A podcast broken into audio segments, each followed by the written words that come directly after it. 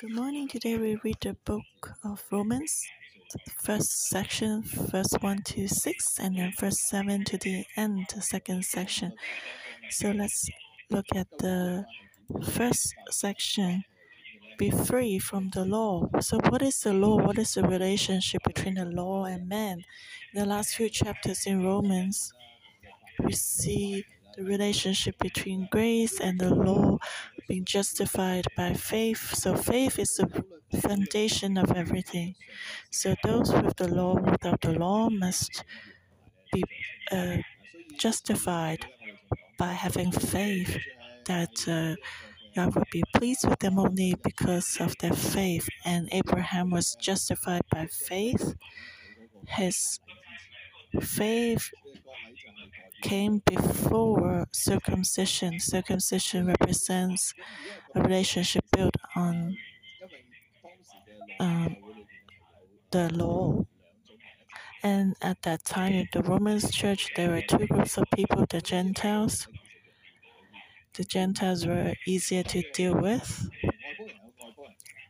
Of course, the Gentile Christians have their own problem, and there were also Jews and the Jews has their own problem. And when they heard about justification by faith, it would be easy for them to ask, How should I view the law now? Should we just disregard the law and, and dump it into the garbage bin? And they have been keeping the law for many years. Should the law be abolished now? So is the law use this? Is the law something binding us in bondages? Is the law bad? So they have a lot of questions. And Romans chapter 7 would answer them. Paul answered their questions. And so today we also should ask what's the meaning for us today? We are Gentiles and we didn't know what the law was when we were young. So, how should we view the law? So, we should think about it today. First one, uh, do you not know, brother, for I speak to those who know the Lord, that the Lord has dominion over man as long as he lives? For the woman who has a husband is bound by the law to her husband as long as he lives. But if the husband dies, she is released from the law of her husband. So then, if while her husband lives she marries another man, she will be called an adulteress. But if her husband dies, she is free from that law, so that she is no adulteress, though she has married another man. Therefore, my brother, you also have become dead to the law through the body of Christ, that you may be married to another, to him who was raised from the dead, that we should bear fruit to God. For when we were in the flesh, the sinful passions which were aroused by the law were at work in our members to bear fruit to death. But now we have been delivered from the law, having died to what we were held by, so that we should serve in the newness of the Spirit and not in the oldness of the letter. So here, Paul said, to, to those who understand the law, I'm speaking to you. What is the meaning behind the law? Actually, behind the law is a relationship. The law is like the family rules of the house of, of God, and we being part of the family of God, we under, we need to understand the law. Otherwise, this home is not a home. Just like for our own family, we also have our home rules, some ethics. If they're broken, then the home is not a home. Just like if the father is the father, the mother is the mother, the children are the children. The children should listen to the parents. So, in such ethical relationships, the family is built up. If a three year old is in charge of money, or a seven year old is controlled by a, a seven year old, then every meal you'll be eating ice cream and chips and a lot of toys. So that would not be good. Sometimes our children will challenge us why can I do this? Why can I not do that? Because we want to keep the family running, functioning. And that's the same as the law. Through the law, we build a relationship with God. And because we have a relationship with God, we keep the law. Just like if you know me, you will not give me almond because I don't like almonds. If you force me to eat almonds, we cannot be friends because I do not eat almonds. And if we have a relationship with God, we need to know how to deal with God. That's the meaning behind the law. It's something necessary for our relationship. If we do not have a relationship with God, of course, we don't need to consider the law. So, back to the historical setting, because God has chosen Israelites, and the Israelites have chosen God. It's like two direction. Two direction. It's directional. And because God has chosen the Israelites and the Israelites has chosen God, so God gave them the law. God affirmed their relationship, and the Israelites were willing to acknowledge their relationship with God. So that's the key. It's our relationship with God. And Paul used an example that we can understand more easily. If a woman is married to her husband, then she's bound by the law to her husband. So if she marries another one, then she'll be an adulteress because she has broken the, the previous relationship, the previous marriage. And the husband still alive. And so she is an adulteress. But if her husband dies, she is free from that law because that relationship doesn't exist anymore. When someone dies, the relationship ends. So if she starts a new relationship, she's not an adulteress. And the people back then understood this practice, and this can reflect the relationship between the law and the people. So Paul used this reason to help them understand when we are connected with Christ, we become dead to the law through the body of Christ. And as we mentioned earlier, we should regard ourselves as dead to the law, but alive to God. So, since we're connected with Christ, um, so and we became dead to sin, we actually also dead to the law through the body of Christ. The law was like a protection shield to, uh, or a line to bind us. So it's like if we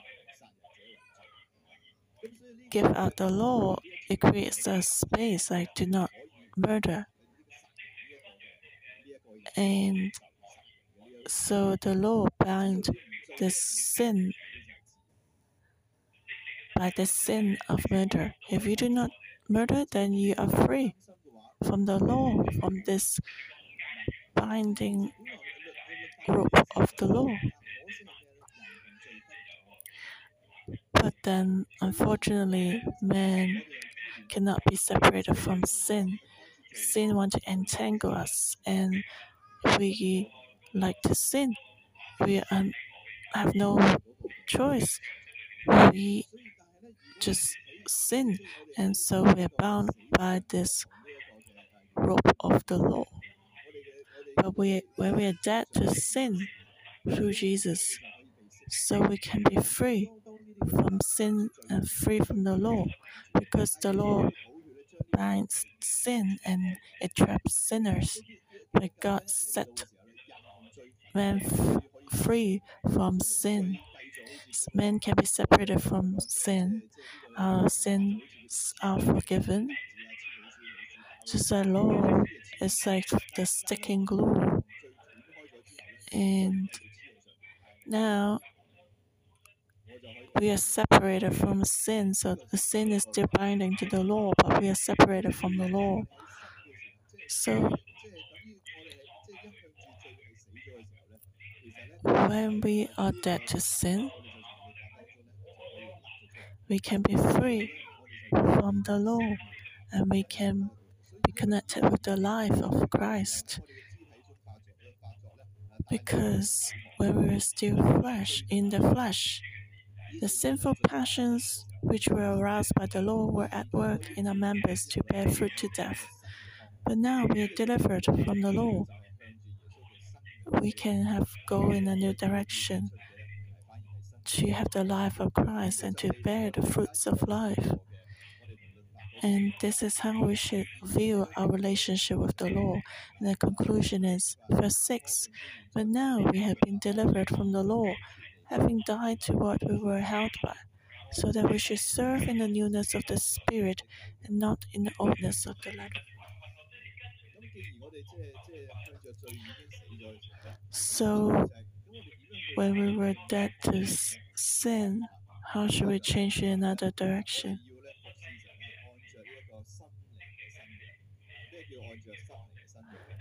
We should serve in the newness of the Spirit, which means we should live according to the Spirit. We should follow God according to the newness of the Spirit. This is very special. The Israelites, before salvation came, they followed God according to the requirements of the law. The law make us know about our sin and also help us to follow God through the law. If we can do that, then we're very close to God because God is holy, and no one who's unless man is is holy, they cannot see God. So if we can keep the law, we can be very close to God. It's just like if you follow the rules of the school, you are good student and you're close to the teachers, especially if the teacher is a disciplinary teacher.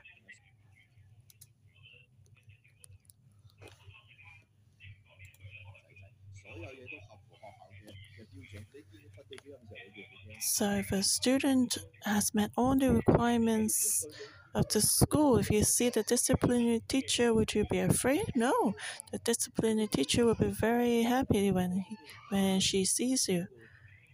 So you would, if you're the teacher, you also you will be very kind and you will draw close to the good students and the good students seeing that the discipline teacher is so nice, the students are also happy to draw close to approach the disciplinary teacher. So it's the same with us. But the problem is we cannot do this. We just sin.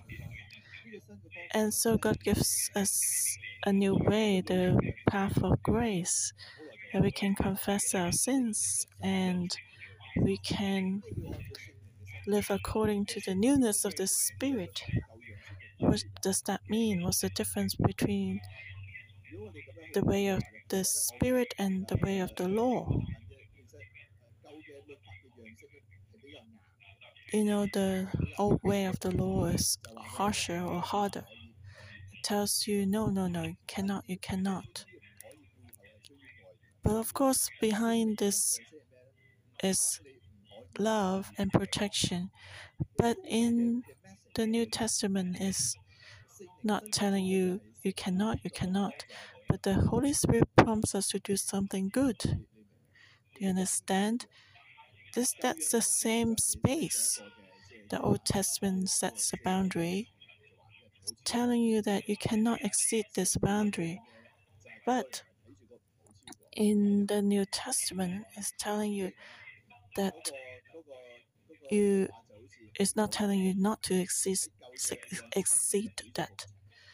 Uh, just like in the Old Testament, there's a wall telling you do not climb over it. But it's interesting. Men just like to cross over the wall. It's hard for us not to sin. If there's a paper written, do not take this away, do not uncover. But everyone wants to uncover it. If you don't write it down, do not uncover, then it's alright. People may not notice it. But if it's written on do not uncover, then something inside us want to challenge that and uncover it uh, or climb over the wall when it's written do not climb over. That's the situation. Adam and Eve were like that. It was clear that they should not eat from the forbidden tree. But since it was said that uh, cannot eat from this, and then they want to test and try. So the law is like, do not climb over the wall. The notice, the law is like this notice, but we like to do it. And in the New Testament, the law is still there, the wall is still there, but the Spirit will tell you, oh, go to the right, go go to the left. Yes, that's right. Just focus on me. Continue to follow me. That's good. That's good. Continue to walk to the left. So, to follow the Spirit and to follow the law, they do not contradict. The message is the same, but just the method is different. The law may be harsher, but the spirit is softer. Just like when you teach a child, you can do it with two ways by punishment or by encouragement. The spirit uses the way of encouragement and accompany us the way of love. And so the law was in the oldness of the letter, but in the New Testament, we are motivated by the love of Christ. That's the newness of the Spirit. And because Christ has died for our sins, we can be cleansed. And because of Christ's great love, we will be inspired and motivated. We see a goal and so we can do things differently. Do you understand what I mean? So, because of this love's encouragement, when we take the new path today, we follow the newness of the Spirit. And the Spirit is there to help us. He's our wonderful counselor. And He doesn't only encourage us by love, but He has great power. He is God Himself. So when He walks with us, He encourages us through love. His power is with us so that we can have the strength to take the new path. We will not look at the wall again. We don't want to climb over the wall anymore. We want to take the opposite way. And the Holy Spirit is in us, giving us holiness and help to set us free the Spirit is God, so He has a creative power, He has the power of healing, and He can cast out demons. So, in the past, you, you saw this wall, you, you had to control yourself not to climb over the wall, not to touch the wall. But now, by the newness of the Spirit, first, we can turn away. We don't need to look at the wall anymore. You see, there's a great difference in the picture.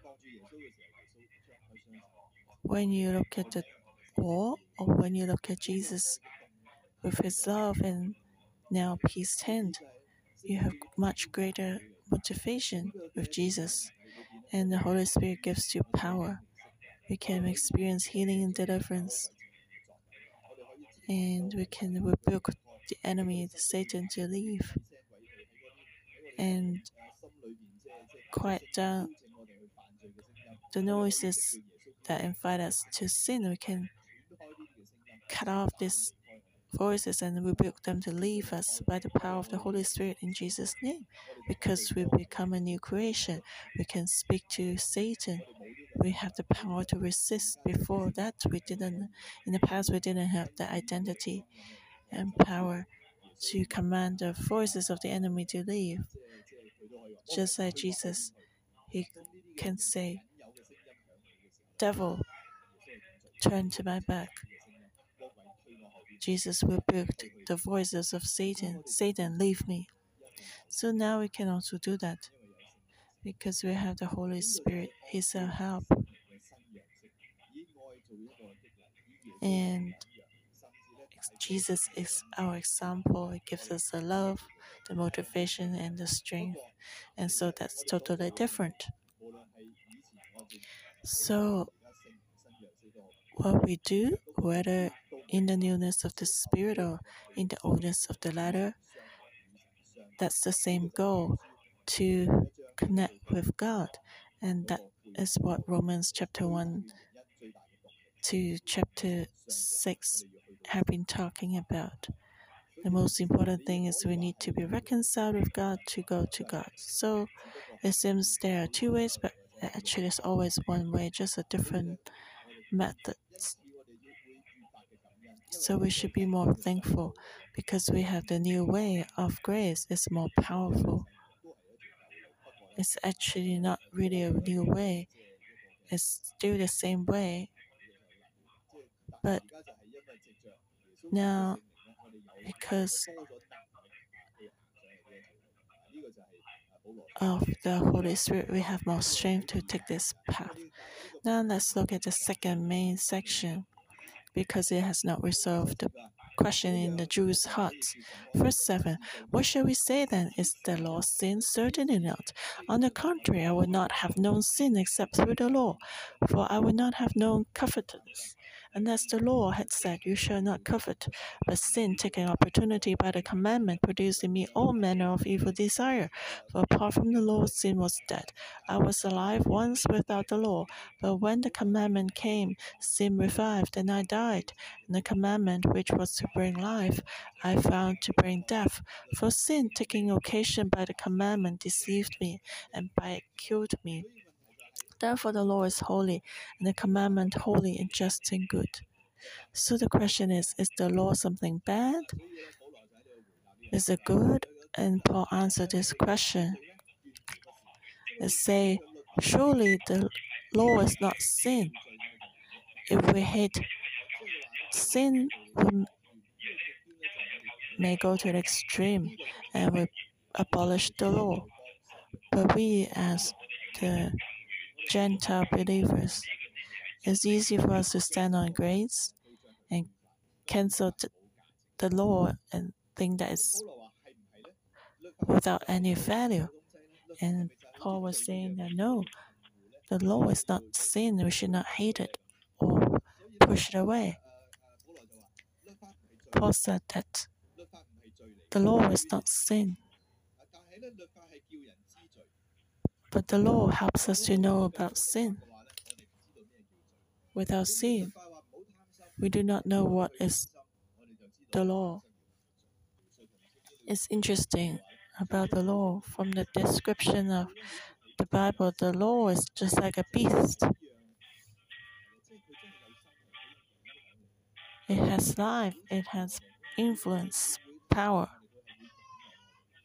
It will tempt us.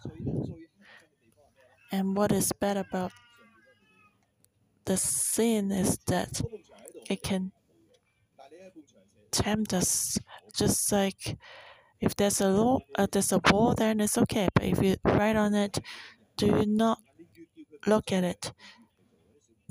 Do not climb over it, then you want to do it even more. If you say, do not take this food, then maybe you will not focus on it. But now, if you tell the child, Father is going to leave, do not take this food, okay? And then once it is said, then the child wants to eat it. There will be a voice saying inside, eat it, eat it. And you find that the toys and the Legos are not attractive anymore. And you just want to eat that. And that's sin. Sin is tempting us above the law. If the Lord tells us not to do, then we're attracted to do even more. If it tells us to be obedient, we don't want to be obedient anymore. So Paul said, This is sin. Without the law, sin is dead. But sin will use the law to tempt people. So when the law comes, sin is alive. Verse 9. Sin revived when the law came, the commandment came, and just like a beast trying to um, draw you, and it seems that we have no power to resist.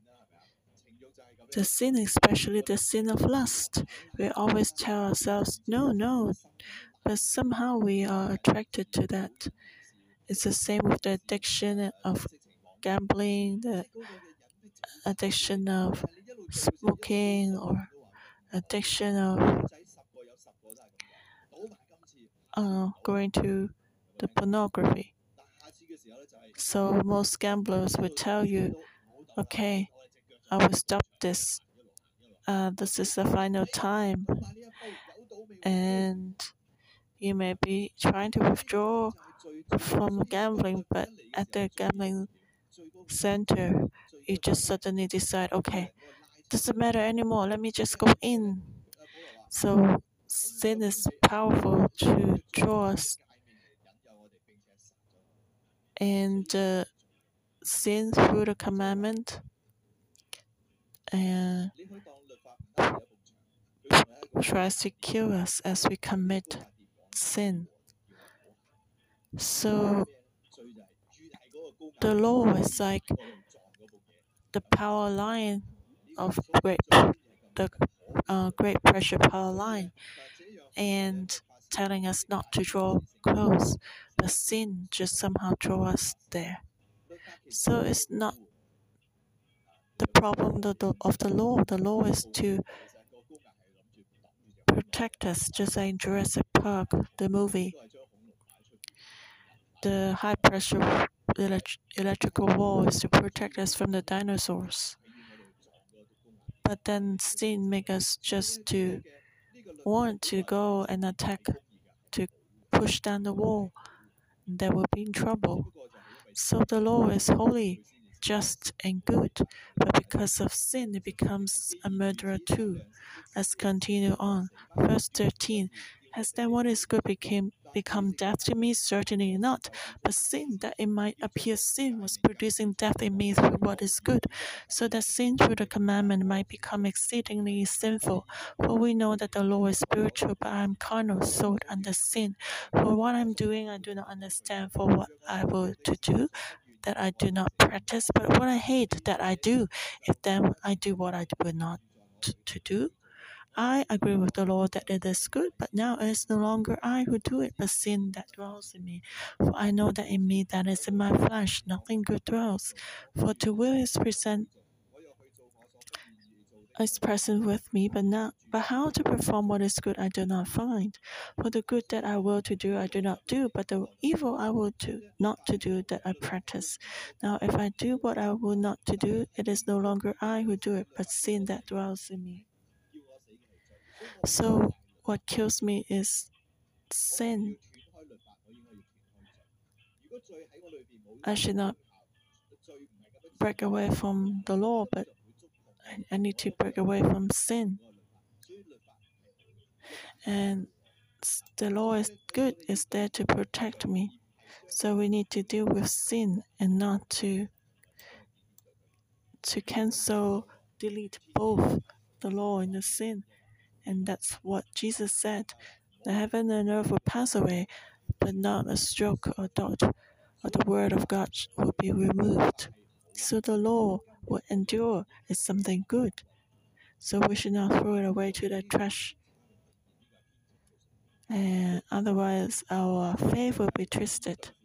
But we need to deal with sin. We need to deal with sin. In the past, we didn't have the power to deal with sin. is like a beast, we cannot resist it. But now, through Christ, we are able to nail sin onto the, onto the cross. We are dead to sin. We can have new opportunity, new life. The Holy Spirit will help us to take the eternal path. So we don't need to touch the law or surpass the electrical power wall. And Paul gave an example.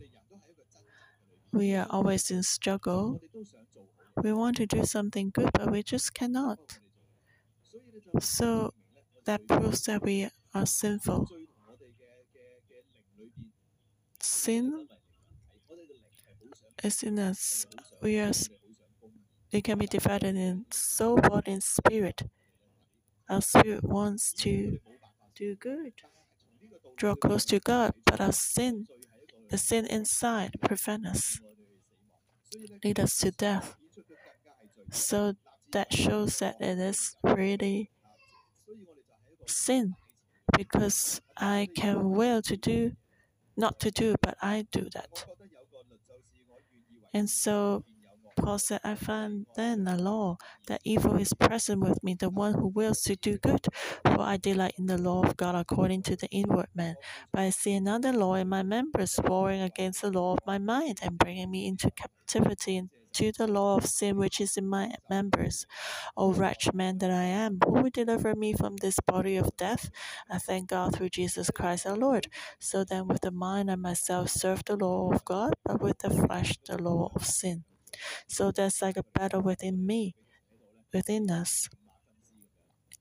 Uh, one part draws to to God to do good, the other side draws to sin.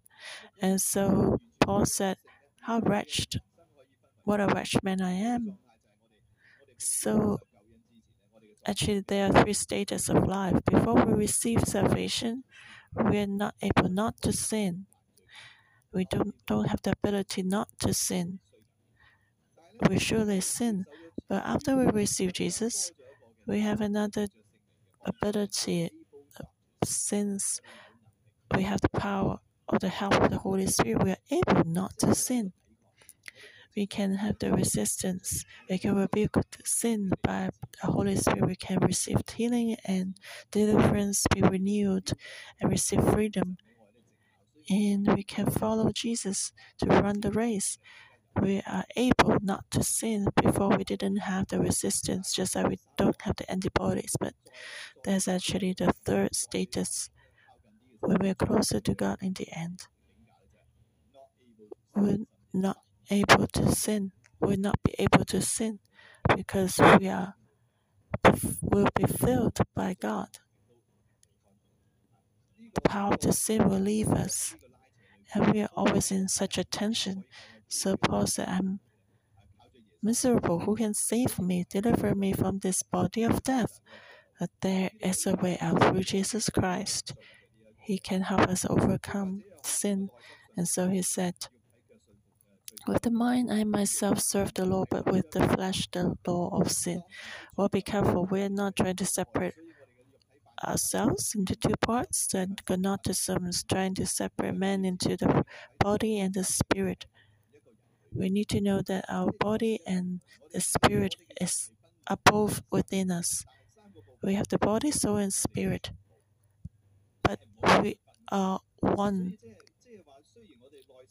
of this three, even though inside we want to be with God, our flesh may still be affected by the law of sin. So we must deal with our flesh so that we have the, the newness and the image of the Spirit. Through Jesus Christ, we can do that. Through Jesus Christ, we can be free we can be free from sinning, overcoming sin, and that's the gospel of Jesus, the victory of the cross. So the law is good, but we need the help of the Holy Spirit. We have a new way to keep the law. It's not to cancel the law and to just uh, let, uh, indulge our flesh. But because of salvation, we should live our holiness to do what we couldn't do according to the law. We would should do better. That's the true gospel. Amen. Thank you, Lord. You have accomplished salvation for us. You have given us a new way out so that we can be reconciled with God. We give thanks to you, Lord. You are the creator of heaven and earth, yet you love us. Just like the lyrics, you embrace us. You are so loving. Even though you know that we have a lot of weaknesses and darknesses, we have a lot of limitations. We cannot fulfill your law and have the righteousness that you require, but through Jesus Christ, you have given us a new way so that we can be reconciled with you. We give thanks to you for this grace and salvation. Thank you for being so good to us. We praise you. May you continue to give this assurance to us so that we can hold on to this faith we will not go astray. And we can be victorious. Thank you, Lord, for hearing our prayer. Amen. Thank God today through Romans chapter 7 and through the sharing of a pastor, we can have a very clear understanding of our faith. It's easy for us to see that the law binds us. We don't have freedom. And but today, in this chapter today, we see that the law is good. It reveals the justice of God as a protection for us we want to just break through the law to do what is not allowed. So now, let's confess before the Lord. We have this tendency, this sin for nature. We want to try to do something you said we cannot do. We want to break, cross the boundaries. It's our rebellion.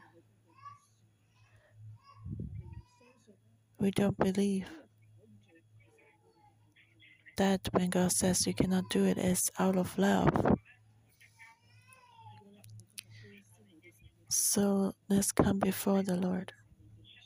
We confess our sins and we tell the Lord.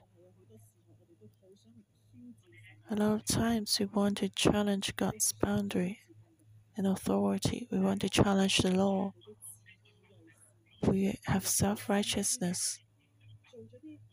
We think that even we do something you don't allow us to do it's okay. It doesn't matter. So now, let's tell the Lord.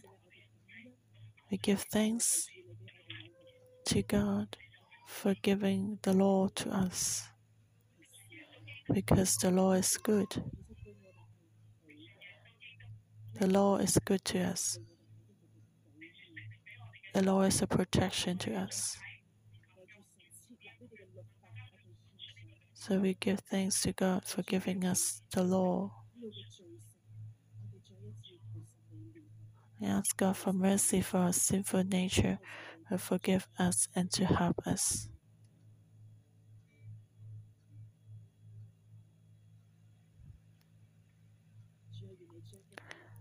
Lord, may you give us a pure, simple heart, willing to submit to you and to trust you that you are with us.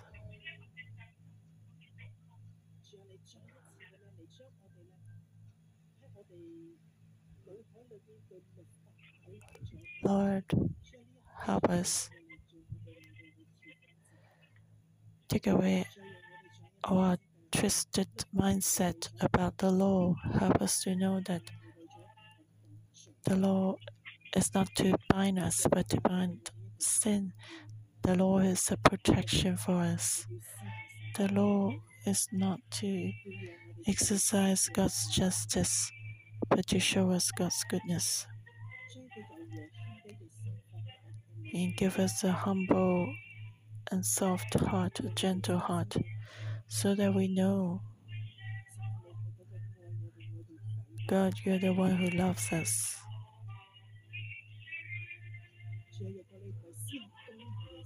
If you're not the God of justice, how can we live on?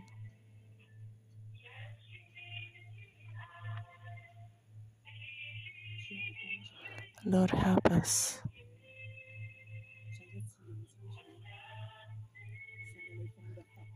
To recognize you again. You have put this law among us, it's good for us, so that we know that what is good to you. Lord, help us, adjust us.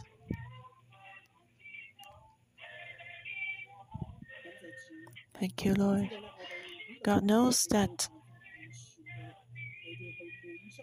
we cannot fulfill God's heart through the law, so He has opened up a new way, the way of grace, not to abolish the law, but to fulfill the law, so that through the way of grace we can have peace with God and can connect with God again.